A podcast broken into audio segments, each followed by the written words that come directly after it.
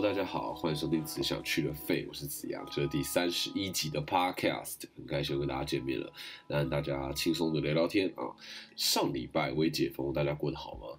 不知道大家微解封的生活跟微解封前有没有什么不一样？我自己个人是没有差太多啦，就工作上是有比较多一些，但基本上还是不太敢在外面逗留，你觉得外面还是很危险嘛？那上礼拜本土病例也是第一次降到这个个位数了，看了真的是蛮兴奋的。兴奋之余啊，大家也不要松懈，我们真是一起加油，真的快要挺过去了。那也真心希望这个疫情可以赶快早一点好转。那我自己是想打篮球，真的想到快疯掉了。其实我近期啊，甚至觉得。呃，不能打篮球这件事情对我的影响比想象中还要大，因为想打篮球真的是不是那种很很爽的那一种。我觉得打篮球在我以前的生活其实算占有一定的比例啊。那现在没得打篮球，真的是不只是没得运动，我觉得我自己心情上也受到不少的影响。以前其实我打完球运动完之后啊，都会有一种身心灵被 refresh 被重新开机，然后有种。有种有种焕然一新的感觉，但这几天呢，我开始慢慢的觉得那个情绪的垃圾啊，都累积在心里面，没办法好好的抒发，没有一个情绪的出口啊，已经快要受不了了。然后对于愤怒啊，对于对于难过啊，或一些很负面的情绪的容忍值都变得很差，然后觉得自己很难相处，对自己都觉得自己很难相处，所以真心的期盼呢，我们可以赶快的找到这种正常生活的节奏了。然后相信大家也都这么期待，对吧？那今天呢，想跟大家分享我想聊的电影。那首先，不知道上礼拜有没有勇者已经进戏院里面看黑寡妇了呢？哦，我先表达我的 respect，这是勇者啊，真勇者。那没有任何的 judge 啊，没有任何评断，反正现在去电影院看电影也是合法的嘛，也是很合情合理的，所以我必须要先表达我绝对支持，但是也是敬佩啦。只要你做好保护自己的措施，然后口罩戴好，好好的消毒，其实都好，真的完全没有问题，绝对支持。那我自己也是超级想要去看黑寡妇的，我也很想要看怪物骑兵哦，就 LeBron James 演的那一部，这两部有点像是。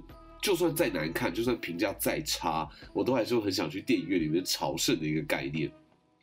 毕竟这两部的标志性都太强了，一个是 Marvel 的复仇者联盟这个招牌嘛，这个金字招牌啊，而且黑寡妇算是第一代复仇者联盟当中，也算是一个蛮重要的角色。这这些初代的复仇者联盟，其实都是这些这些人物啊，这些角色不是有自己的电影，就是有自己的影集。像近期有《汪达与幻视》嘛，或像是洛基，像是酷寒战士的影集，很多人都在看。加上现在 Marvel 也是多少在计划新一代复仇者的这个接班嘛。那黑寡妇的电影变得有点承先启后的一个概念，我觉得这个标志性还蛮强烈的，就会让我很想要好好的享受一下这部电影。那怪物骑兵也像是在。该怎么讲？对于童年的致敬嘛，特别是长大之后啊，很多作品、一些动画。特别在我们长大之后，用一样的主题做不同的设计，然后感觉出来目标就是那些小时候看过这些动画，然后长大的小朋友，就是我们嘛，所以很像那个童年的我们致敬一样。像是《玩具总动员三》，它设定上也是主人上大学之后，然后玩具们要怎么面对这个状况，如何应变。我看的时候也是超有感的。我记得我大学的时候，电影院看到哭啊，然后回到家忍不住就玩一些过往的那些玩具，把它拿出来玩。那前几年也有出到《玩具总动员四》嘛，那或像是《怪兽大学》，我自己上了大学之后，刚好是《怪兽大学》上映的时候，然后在很小的时候看了《怪兽电力公司》，然后长大再看到这一部是《怪兽电力公司》的前传，但却包含了很多长大的元素的这一部《怪兽大学》，然后也有一种被照顾到的感觉。那大眼仔不是很期待着上大学吗？当时我自己也是很期待大学的生活。那这种同样的主题再度创作，而且。瞄准同一个族群，但是已经不同年纪的观众的这种时候啊，都会觉得啊，身为这个年纪的我们真是好幸福啊！小时候这些作品可以看，然后长大了，他们也跟着你一起长大，那种陪伴的感觉。那其某程度上也觉得作品得到的感受已经被升华了，也会反思自己有没有成为那种小时候期待着自己的那个样子。经过了一些人生的经验啊，长大看着自己小时候很爱的主题，感觉其实真的蛮棒的。好，但无论如何啊，虽然我这礼拜没有看《黑寡妇》还有《怪物骑兵》这两部，我自己是很想想看了，而且很羡慕已经去看的人，但我就是还没看嘛，所以我没办法聊。但没有关系，我今天还是有所准备。我今天想跟大家分享这一部电影，也是一个很深刻，但长大后我才看得懂的电影。这部电影就是《回光报告》（The Final Cut）。那这是一部二零零四年上映的科幻惊悚片，是由 Robin Williams 所主演的一部作品。那 Robin Williams 也是出了名的喜剧泰斗，所以我觉得叫泰斗这个名字听起来真的是蛮怂的，像爸妈那个年代在称呼的。不知道，好像以前国文考试那种考卷会出现的试题啊，就是啊，他真是一个喜剧泰斗。请问句子当中的泰斗 代表的意思是什么？那可能哦，A 泰山，然后 B 扶不起的阿斗啊，C 某领域很厉害的佼佼者。然后猪可能说以上皆是这样，答案是什么？但没错嘛，反正无论不知道答回答什么，就回答 C 就对了。他就是他就是一个很厉害的佼佼者哦，喜剧的泰斗。那 Robin Williams 他演过的电影也是非常多，我也算是看他电影长大的。那应该有不少人也是啊，他的电影也都是那种在电影台会一播再播的那种。像是我个人非常喜欢他的《野蛮游戏》，大家知道是哪一部吗？不是那个蔡依林的《野蛮游戏》。哦，是这个 Robin Williams 的野蛮游戏。近期的话，像巨石强森有一系列电影叫野蛮游戏，但我自己最喜欢的是 Robin Williams 的野蛮游戏。野蛮游戏的大概故事就在说，有一个很古老的一个像大富翁的一个桌游，然后被一个小男生和一个小女生找到，然后本来以为只是个游戏，但没想到游戏里面那些指令全部都变真的，而且要玩完这个游戏，这个游戏产生的效果才会在真实的世界里面消失。那小时候甚至被这部电影吓到了，但也觉得超刺激的。然后 Robin Williams 的表演也是深深的烙印在我脑海里面。小时候对于他的印象最深刻就是这一部电影。那不知道大家有没有看过这部就是《野蛮游戏》？我推荐大家有空的话可以看一看。那除了《野蛮游戏》以外啊，我也很喜欢 Robin Williams 的另外一部很代表性的一部作品，叫《春风化雨》（Dead Poets Society）。那是一部一九八九年的电影。那去年跟今年因为疫情啊，就很多新电影都不太能上映嘛，而且档期都被取消或延期，所以电影公司就把很多经典的电影再度搬上大荧幕，算是撑一撑档期，让大家可以回味一下的。像我第十五集介绍的《令人讨厌的松子的一生》，就今年年初嘛，疫情之下一个经典的在上映嘛。那其实啊，今年好像三月吧，这一部《春风化雨》又在电影院重新上映，我就注意到。那《春风化雨》是一部非常非常精彩又又深刻又很有意义的一部电影，推荐给大家。哪天想要看一部比较深的，想要凸显自己深度的啊，想要感受一下价值观那种洗礼的，就可以考虑一下这部电影。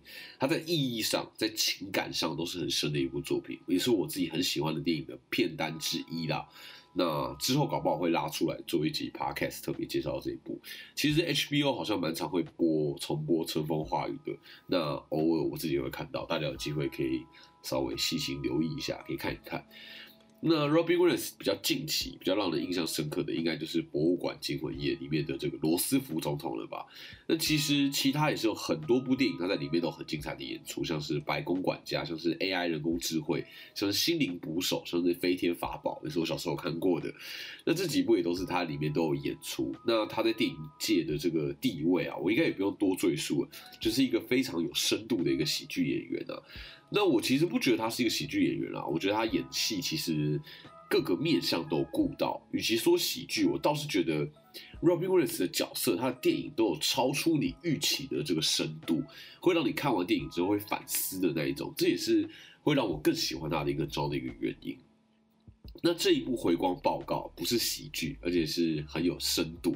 那我介绍给大家这部电影呢，我该怎么形容？我我我其实觉得这部电影没有好到非看不可，但是呢，它的 idea，它电影里面探讨的东西却是非常值得好好思考，而且很有创意的，算是一部发想非常好，idea 蛮无可取代，但实际上做出来有一点微微的差强人意的一部作品。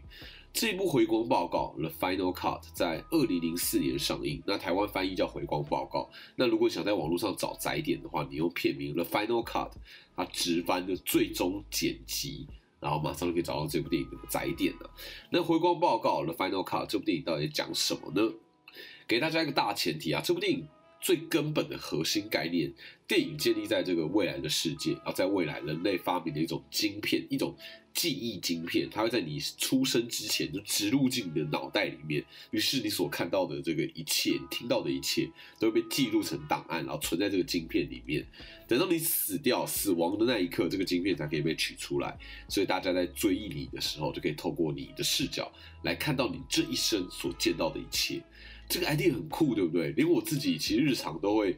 时不时的产生，哎，要是我眼睛可以截图，该有多好啊！这种想法，其实不只是截图啦，你的一生都会完全记录在这个晶片里面，不会有任何的 miss，不会任何错过。但是问题马上就来了嘛，这乍听之下是一个很棒的想法，但是如果这个人死了，这个晶片可以保有他的记忆，那么这个晶片到底属于谁？对不对？这个人死了之后，是有谁有权利可以拥有这个晶片的？然后再来就是这个晶片是为了死者过世之后，让身边的人可以透过晶片来制作影片来来缅怀嘛？那又是谁有资格真正决定哪些记忆可以被留下，哪些记忆不应该被留下呢？最后啊，如果你知道你自己今天看到了这一切，你的所作所为，在日后有一天，所有的细节都会被别人翻出来看，那你的言行是不是会因此有所改变？那这样的人，这样的状况，那还是最真实的你这个人吗？而且你可以想象，你在任何场合是不是都可能会被录影？因为身边的人都在记忆他所看到的一切。其实从这个议题的探讨，大家可以想象，这部电影如果要讲得好，要拍得好，真的是非常非常困难。有太多太多的大灾问要处理，而且太多的主题要被照顾到，在一部它其实只有一个小时半的这个电影里面，几乎是不可能的。但即便如此啊，我还是会给予这部电影肯定啊。我觉得透过这样一个天马行空的 idea 去激发剧情的发生，让观众进一步去反思，这感觉真的是非常爽啊。那么接下来我就来介绍一下这部电影，这部回光报告了 Final Cut 的剧情吧。那么我这边还是稍微提一下，我的确很喜欢这部电影，但我摸着良心来说，其实也觉得这部电影没有那么让人惊艳或引人入胜到非看不可。我只是很喜欢这部电影探讨的主题，所以不管你有没有看过，我都尽量把这部电影的剧情讲一讲。那如果你没看过，或许你可以听完我的介绍，再决定你要不要去看。那或许听完之后你觉得心满意足了，懒得再去看了也没有关系。那至少听完这集，你也会像是看完一部电影的的感觉嘛，对不对？好的，那故事是这样的。Robin Williams 所饰演的角色叫做 Aaron，那 Aaron 是一个剪辑师，但他不是一般的剪辑师，他是一个帮人们把一生的记忆剪成丧礼上会播放的影片，剪成一个人生的回忆录啊的一个记忆剪辑师。那身为记忆剪辑师啊，有三个一定要遵守的规定，第一就是不能贩售和泄露他人记忆晶片里面的内容；第二就是剪辑师本人不能装有记忆晶片；那第三就是。剪辑回忆录的时候，不能混合他人的记忆片段。那 A 人呢，不只是记忆剪辑师，他还是当中的佼佼者。他总是可以剪辑出家属想要的片段，而且符合当事人形象的画面的影片，所以评价非常好。他就是那种五星级、五星等级的这个记忆剪辑师啊。也因此，大家都抢着想要，希望可以雇佣 A 人。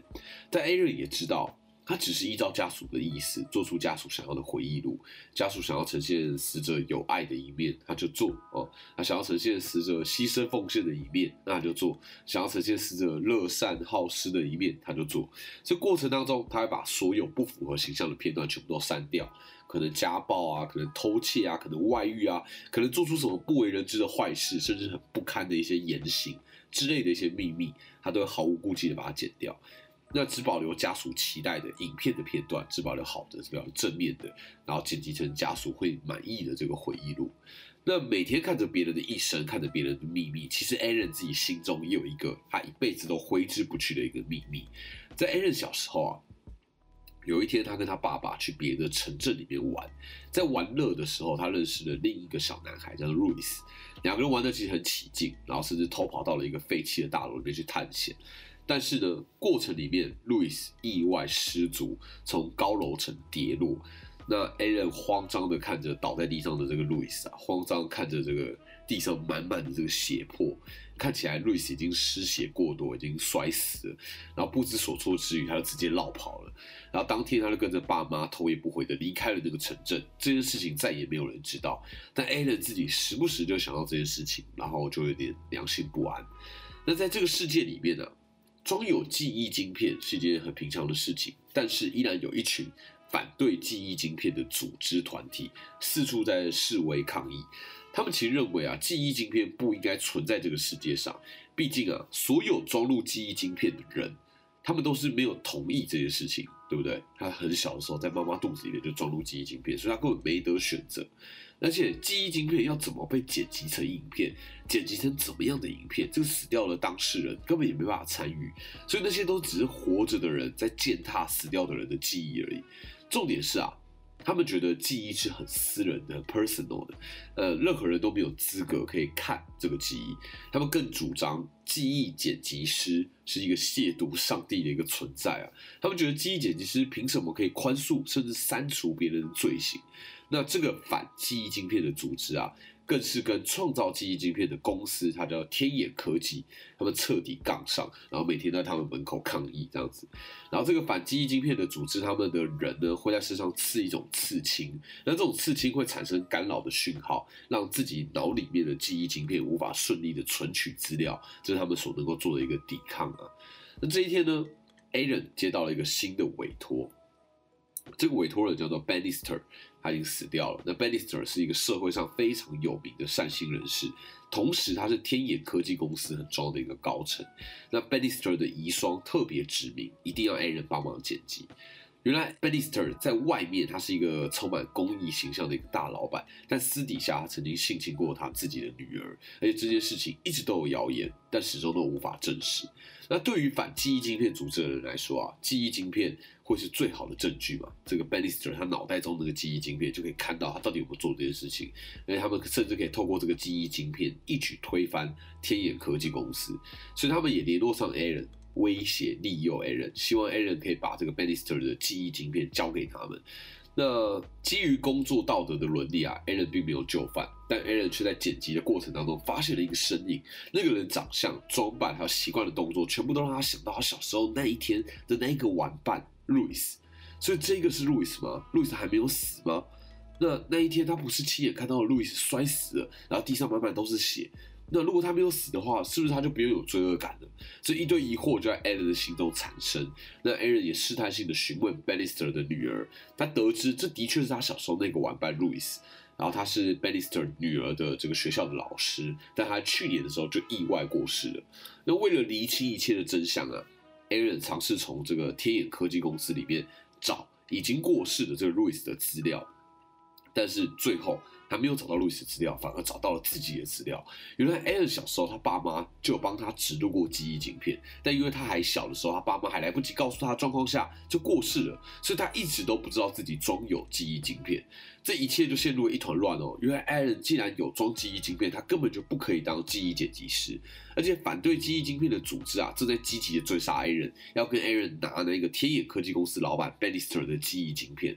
那 Aaron 先去找了这个反记忆晶片组织的这个刺青师啊，还自己身上刺了一个小图形，希望可以干扰自己的记忆晶片，算是一个亡羊补牢吧。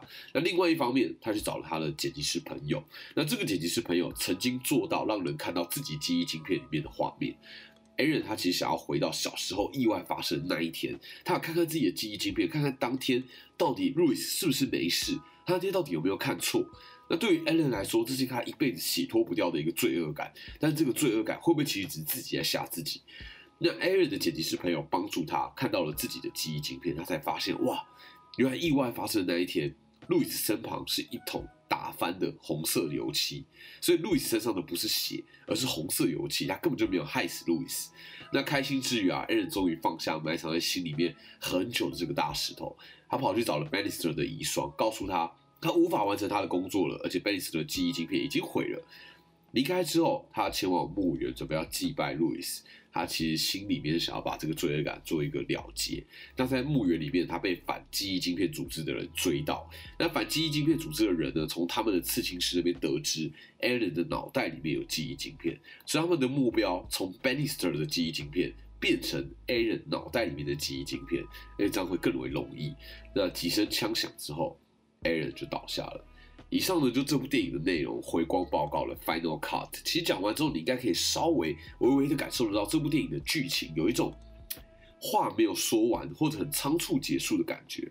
他带到了很多值得发展的一些故事线，甚至每一条故事线，我觉得向下发展都可以成为很深刻的故事，但最后却在慌乱当中有一点莫名其妙就收尾了。好，但以宏观来说，究竟这个？记忆晶片该不该存在？我觉得这是一个很值得思考的一件事情。的确啦，如果可以看到别人的一生，别人一生记忆的这个缩影，是还蛮酷的一件事情啊。那看着他如何成长，看他如何改变，看他经历了什么，然后看着，也许你自己在他眼里是什么样子。但是呢，你自己的记忆会想给别人看吗？我我我自己的确是也不太想。你们会想吗？我觉得记忆是一个很感性而且很抽象的一种东西。其他人即便透过我的视角，可能都未必能够理解我的感受，我当下的心情。那如此一来，在我死了之后，最后的这个回忆录，其实也只是另一个人将自己的想法用我的画面来呈现出来的结果吗？那真的会有一种自己的记忆被滥用、被践踏了的感觉。那另外啊，这个记忆剪辑师他透过家属的口述剪辑出。符合死者形象的这个回忆录，这个影片啊，这件事情其实也蛮值得思考的。我觉得很像在讽刺办丧礼或办追思会这种形式的活动。其实我觉得乍看之下好像是办给过世的人的仪式啊，但其实说穿了都是办给活着的人的嘛。不管东方西方，其实都是，呃。既有一些那种煞有其事的这个流程、这些习俗、这些传统，完成一个送死掉的人最后一程的这个行为，那这些离离口口的这些繁文缛节啊，到底有没有用？其实也没有人知道，因为也没有人死过嘛，所以大家也不知道对死的人来说有没有用、有没有意义。但反而活着的人超在意的。很多时候那种仪式啊、功绩啊，或者什么告别式啊，都办得风风光光，或者办得呃场面浩大，其实也都是为了让活着的人有面子而已嘛。像我第二集的 podcast 讨论的电影《孤味》啊，就是借由办这个丧礼去带出活着的人的那种纠葛。其实基本上的概念就是这样：那妈妈跟女儿们对于爸爸的认知不同，所以想要为爸爸办的这个丧礼的形式就不同，然后产生争执。那美国电影当中其实常用那种告别式，大家一个一个上台，然后分享自己很过世的人的这个回忆，然后一起缅怀他。其实说穿了，我觉得这比较像是某一种。群体治疗吧，大家一起度过失去这个人的这个难关，一起好好的用力的思念这个人，然后才有力量继续自己的生活之类的。那我觉得记忆剪辑师啊，他肩负的就是将这些亲友心里面想的形象具象化，所以表面上他在服务死掉的人，但实际上他根本就在服务活着的人嘛。那 Robin Williams 所饰演的这个 Aaron，他更是因为他清楚知道自己的目标对象是谁，所以他才能成为这个行业的佼佼者。他早就明白了，他就像在操弄死者的这个记忆一样，然后来满足这些活着的人的需求。这也难怪这些反记忆晶片组织的人会恨他入骨了，对不对？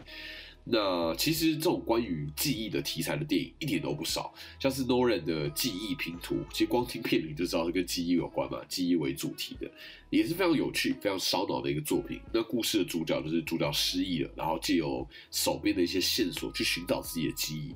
那导演一方面以倒叙法带领观众跟着主角从现在的时空往回去寻找遗失的这些记忆，一方面又穿插过往的一些记忆片段，一步一步，然后最后才。拼凑起来，就由尾到头，跟由头到尾来中间拼凑起来，那是一部很好看的电影，也要花很大的专注度的一部电影，然后真的非常精彩，是烧脑类型的一部电影。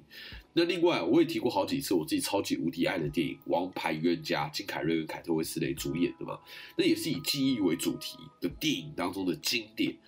那特别这部电影着重在这个爱情的部分，看了之后你会有种像是像是被被航空母舰撞到一样，你一时之间无法回到现实，然后觉得好好看这样子。那或是我第二十五集探讨的蝴蝶效应，也是经典的以记忆为主轴的一部电影啊。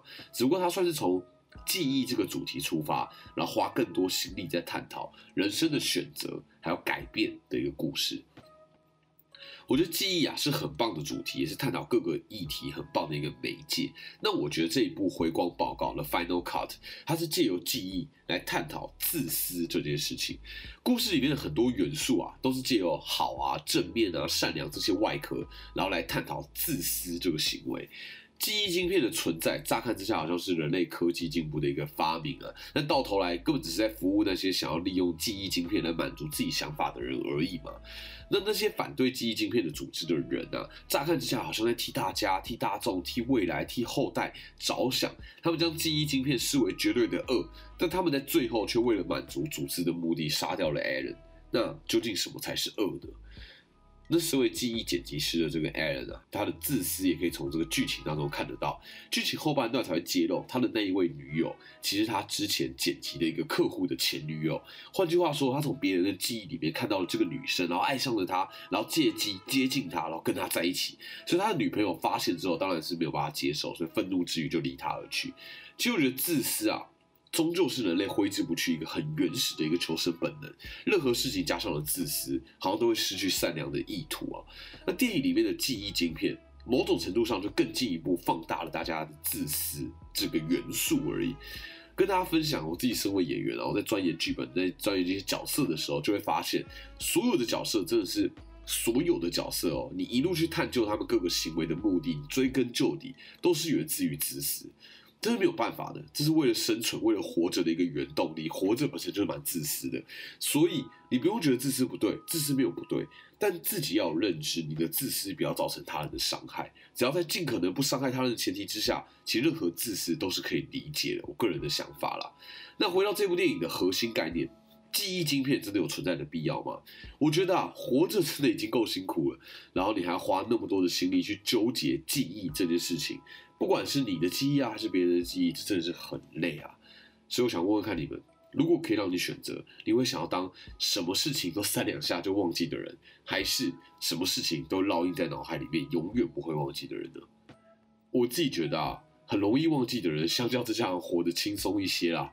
记忆力太好的话，也会有很多包袱啊。如果什么小细节都记得太清楚，真的会很辛苦，对吧？所以我觉得老天爷给我们有限的记忆力，应该也是有它的原因啦。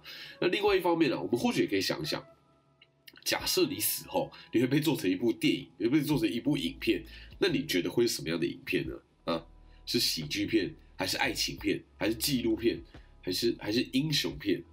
如果你以这样的思维去生活，我觉得搞不好会有不同的体悟哦。这部电影虽然在后段啊有一种。力不从心的感觉，但如果跳脱对于电影很严苛的评价的话，其实我觉得剧本本身提出的想法和那个 concept 的那个概念，真的很值得细细玩味。这也是我很喜欢这部电影的原因。那我就推荐给大家。以上呢就这集的 podcast 内容，希望你们喜欢。如果你喜欢这集的内容，或是你知道有谁很喜欢《回光报告》The Final Cut 这部电影的话，或许你可以推荐这一集给他。那如果喜欢这个节目，也欢迎你分享给你的朋友。我每个礼拜一的晚上十点都跟大家聊聊天。聊聊电影，聊聊戏剧，聊聊有趣的作品。那谢谢你们陪我讲干话喽。那么只想吃了肺，我是子阳，我们就下次见，拜拜。